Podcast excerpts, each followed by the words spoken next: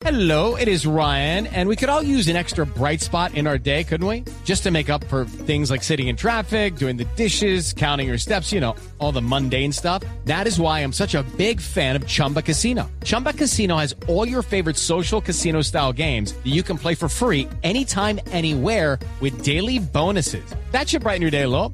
Actually, a lot. So sign up now at chumbacasino.com. That's chumbacasino.com. No purchase necessary. BGW. Void were prohibited by law. See terms and conditions. 18 plus. Salieron bien afortunadamente las cifras de crecimiento de la economía colombiana en el segundo trimestre, creciendo por encima de las expectativas del Banco de la República, 17.6%, que es un gran rebote de la economía colombiana, y el total del primer semestre, a pesar del paro y de los bloqueos, casi en nuevo 9%. Crecimiento de la economía en el semestre, 8.8%. Señor ministro de Hacienda, José Manuel Restrepo, ministro, buenos días.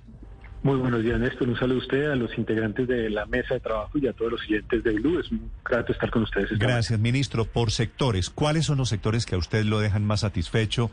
¿En cuáles tiene preocupaciones, ministro, con estas cifras de economía?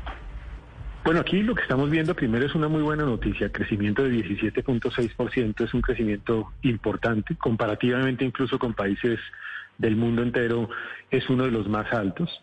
También es importante señalar que este crecimiento nos lleva a ese del orden del 8.8% para el primer semestre del año.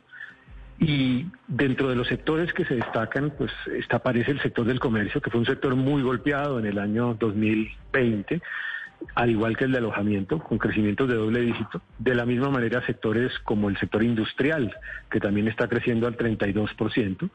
Empezamos a ver ya una recuperación del sector de entretenimiento, todo el tema de arte, industrias creativas, con crecimientos también de doble dígito del orden del 84%, pero naturalmente estos tres sectores todavía tienen un margen para seguir creciendo porque la caída fue muy fuerte en, en los periodos, en el año inmediatamente anterior. La construcción sigue teniendo, como tuvo también aún en un año de pandemia, una tasa de crecimiento importante, cerca del 17%. Entonces yo creo que los sectores jalonadores hacia adelante, eh, que tienen todavía margen para crecer, pues son sectores que todavía, a pesar de que crecen, tienen todavía opción de seguir haciendo lo que son el sector de comercio, el sector industrial y los sectores de entretenimiento. Aún dentro de esos sectores, pues hay algunos subsectores que también merecen la atención. Pero creo que en términos generales es muy positivo con una demanda que también crece. Esa es una buena noticia porque al crecer el consumo de los hogares es otra demostración de que hay un proceso de reactivación. Crece la inversión y algo importante, crecen las exportaciones, particularmente asociado a las no mineras y un buen comportamiento de los precios de los commodities. Sí, ahora, ministro, estamos comparando este segundo trimestre con el segundo trimestre del año pasado, que la economía estaba prácticamente cerrada. Eh, el- eh, ¿Hay algún indicador de todo esto que le permita a usted ser optimista? Porque una cosa es el rebote, que es la recuperación frente a lo que perdimos, y otra cosa es que la economía colombiana comience a crecer, ¿no? Muy buen punto, Néstor. Efectivamente que hay rebote, eso yo no lo puedo negar, pero hay que también ver una, un hecho que, que de pronto nadie lo ha señalado, pero que es importante. Si yo comparo primer semestre, el nivel de PIB real de este año versus primer semestre, nivel de PIB real del año 2019, o sea, en un año donde no hubo pandemia, hay un crecimiento de 0.4 puntos porcentuales. O sea, ya hay un crecimiento comparativamente aún con respecto a un año donde no hubo pandemia. Esa es una buena noticia, porque eso significa que la recuperación está siendo bastante rápida. Y esto lo digo entre otras además porque ese mismo dato, comparativamente, primer semestre de 2021 contra primer semestre de 2019, lo hago para otros países de donde tenemos ya información y Colombia es de los pocos países, casi dos de varios, que tuvieron crecimiento positivo con, re- con respecto a ese año 2019. Eso confirma lo que decía The Economist recientemente, que Colombia es una de las economías que más rápidamente se están acercando a la normalidad. Obviamente Sí. lo que viene de aquí en adelante es seguir creciendo, pues yo creo que ese es el, el compromiso que tenemos por delante. Pero, ministro, ¿por qué estas cifras tan grandes de todos estos sectores? ¿Por qué este rebote tan impresionante? Si en mayo y junio nos estaban planteando un panorama totalmente distinto, nos decían desde muchos lados, inclusive el gobierno llevaba una cuenta de las pérdidas enormes y billonarias pérdidas por los bloqueos y el paro nacional. ¿Por qué ese rebote tan grande si nos decían que los bloqueos estaban siendo muy nefastos para la reactivación y para la economía como tal? Se lo pongo al contrario. Fíjese lo que hubiéramos podido crecer si no hubieran existido esos bloqueos de vías, si no hubiera existido esos actos vandálicos contra infraestructura pública o privada. Es que la comparación es evidente. Si yo comparo el segundo trimestre contra el primer trimestre, hay una caída. Y en el fondo eso lo único que demuestra es que efectivamente hubiéramos podido crecer muchísimo más y que Colombia hubiera podido ser una de las economías pues a nivel internacional con quizá la tasa más alta de crecimiento, por lo menos cinco puntos porcentuales, lo decíamos en aquel momento. Entonces yo lo veo es al contrario, yo lo veo es como derivado de esos actos eh, de bloqueos de vías que generaron desabastecimiento, que afectaron la producción, que motivaron un incremento de precios en algunos productos alimenticios, pues eh, el crecimiento pues fue por lo menos cinco o tres o cuatro puntos porcentuales por debajo de lo que hubiese podido ser.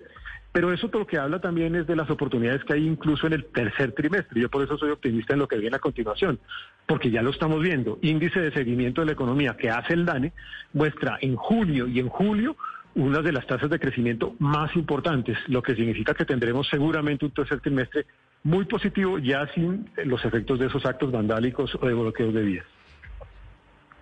Sí, pero para eso se necesita, ministro, que tres ramas despeguen y vuelvan a llegar a los niveles prepandémicos o los niveles que tenían antes de la pandemia. Y en esas ramas está, una de ellas es las minas y canteras. ¿Qué está pasando ahí, ministro? ¿Y cómo hacer para que despegue ese sector de la economía?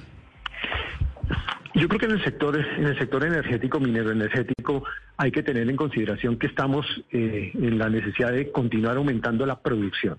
Estamos viendo que hay un buen comportamiento en los precios, en los precios de esos commodities. Eso es una buena noticia, pero se necesita de nuevo seguir eh, mejorando en materia de producción. Hay unas realidades también en, en, lo que uno puede tener en consideración desde el punto de vista estacional que eh, pueden estar explicando parte de la caída que está teniendo algunos de los subsectores específicamente en este en este sector de explotación de minas y canteras. Pero creo que en términos generales en la medida en que se aumente la producción con el buen comportamiento de los precios de los commodities a nivel internacional, este será un sector que seguramente seguirá despegando de aquí en adelante.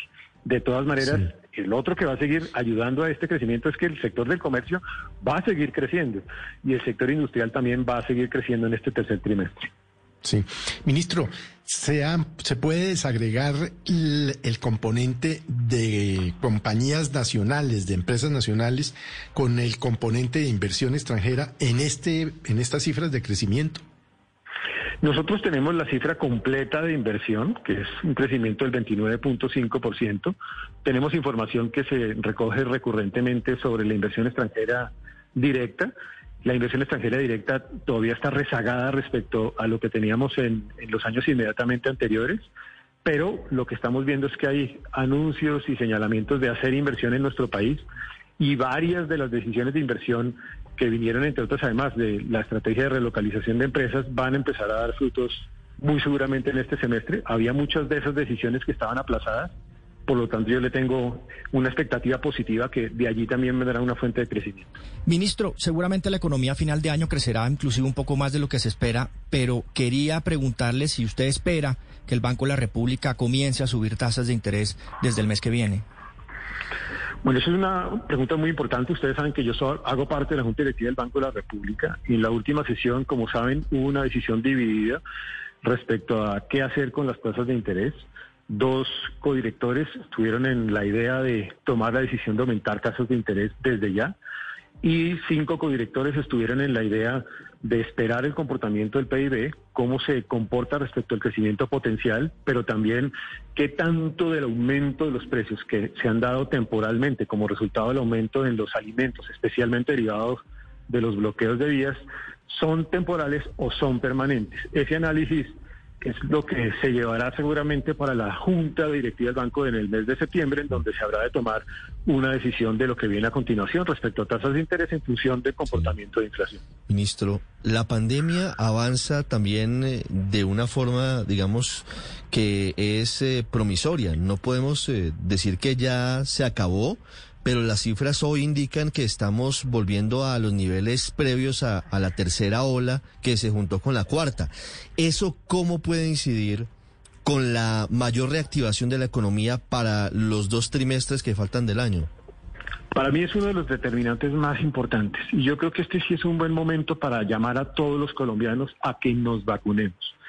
La verdad es que la vacunación masiva es un gran determinante de la reactivación de las economías. Entre otras, además, puede ser una eventual respuesta a la incertidumbre que se ha generado con esta denominada variable delta en el COVID-19. Luego, que sea este un momento para llamar a todos los colombianos a que se vacunen, incluso aquellos que tienen las dudas, a que lo hagan, porque cuando tenemos una población, una inmunidad de rebaño lo más pronto posible, tendremos más fácilmente un proceso de reactivación. Ese es un gran determinante y el otro gran determinante es ese compromiso que tenemos, ese compromiso denominado compromiso por Colombia, ese plan de reactivación que está en marcha, que tiene una cantidad de inversiones de infraestructura que se están viendo incluso en las cifras de crecimiento de construcción y de infraestructura de obras civiles que también contribuyen a esta reactivación y crecimiento. Y lo otro muy importante es que el desafío que tenemos por delante es seguir logrando que este crecimiento genere empleo, porque lo importante no es una cifra de crecimiento fría, sino que esa cifra de crecimiento contribuya al beneficio de los ciudadanos con más empleo. Y ese es el compromiso que tenemos hoy a continuación. Sí, ministro, precisamente por la variante Delta hay temores de un posible próximo encierro hacia el mes de octubre, más o menos en unos dos meses, y teniendo en cuenta que hoy se están encerrando en China y en algunos países europeos. ¿Cuál sería el impacto de ese posible encierro y cómo le cambiaría a usted la película si nos tenemos que volver a guardar? Yo diría dos cosas. Uno, claramente los cierres son inconvenientes para el crecimiento de las economías. Eh, y, claramente un, cierre pues afectaría enormemente las expectativas de crecimiento de la economía. Por eso insisto sobre la vacunación, porque la vacunación y además de la vacunación, la disciplina que ha tenido el colombiano es que no sucede lo mismo en otros países a nivel internacional, en el uso del tapabocas, en el lavado frecuente de manos. Esos dos caminos o instrumentos son valiosos para evitar que se den encierro. Pero lo segundo, Paula, es yo creo que también nosotros tenemos que aprender de lo que hemos vivido de nuestra experiencia del COVID si realmente el cierre es o no hoy el camino más apropiado para enfrentar el impacto de esta pandemia. Eh, y con esto lo que quiero decir es que hay una agrodosis de disciplina que es muy importante también para enfrentar eh, el impacto de la misma y ahora que tenemos también vacunación masiva y que está dando muy buenos resultados porque somos de los mejores países en América Latina en este frente, yo creo que con esos dos instrumentos tenemos que enfrentar lo que viene a continuación, el mundo. Ministro, ahora la pregunta, la dolorosa, ¿cómo va la tributaria? Bueno, ayer tuvimos reunión de la subcomisión de los de los coordinadores de ponentes y, de ponentes, una subcomisión con la cual hemos venido estudiando las proposiciones que se han presentado. Eh, hemos entrado al detalle de cada una de las proposiciones, también al detalle del articulado. Creo que avanzamos bien, fueron casi cinco horas. Hoy tengo nuevamente a las 10 de la mañana cita en el Congreso de la República, en las comisiones terceras y cuartas, con las con la subcomisión de nuevo para seguir avanzando en el resto de proposiciones. Y yo espero que con, con base en lo que estamos haciendo ayer, hoy tengamos muy rápidamente ya la ponencia para primer debate y que pueda ser, se pueda dar lo más pronto posible. El hecho, el hecho, ministro, de que haya trescientas y pico de proposiciones de los congresistas, ¿está enredando el trámite de la reforma tributaria? Hombre, Ernesto, yo, yo siento que toda reforma tributaria tiene proposiciones. Eh, entre otras, además, esta comparativamente con otras reformas tributarias es de muy pocas proposiciones. Históricamente las reformas tributarias han tenido 3.000, 2.000 proposiciones. Esta tiene más o menos 300 proposiciones, muchas repetidas, para ser absolutamente franco, eh, y hemos, yo creo que avanzado bien con la subcomisión en el sentido de identificar las que realmente serían esenciales, importantes, que no pierdan la, el corazón de lo que es la propuesta de, la ley de inversión social. Sí, eso quiere decir, usted aspira a sacar esta reforma tributaria, ministro, más o menos cuándo. Pues si todo se da bien y si logramos rápidamente avanzar a la discusión de primer debate, esto tendría que darse más o menos hacia mediados del mes de septiembre. Ah, pero eso es ya. Pues estamos a mediados del mes de agosto. Todavía falta el primer debate. Depende en buena medida de que el primer debate sea lo más pronto posible. Sí, pero es que ya el mes entrante, digo, eso, eso parece muy rapidito. Gracias, ministro, por la explicación. Muchas gracias a ustedes. Sobre reforma tributaria y sobre crecimiento económico es el ministro de Hacienda, José Manuel Restrepo. With the Lucky Land slots, you can get lucky just about anywhere. This is your captain speaking. Uh, we've got clear runway and the weather's fine, but we're just going to circle up here a while and uh, get lucky.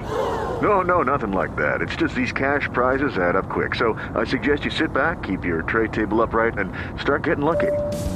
Play for free at LuckyLandSlots.com. Are you feeling lucky? No purchase necessary. Void where prohibited by law. 18 plus terms and conditions apply. See website for details.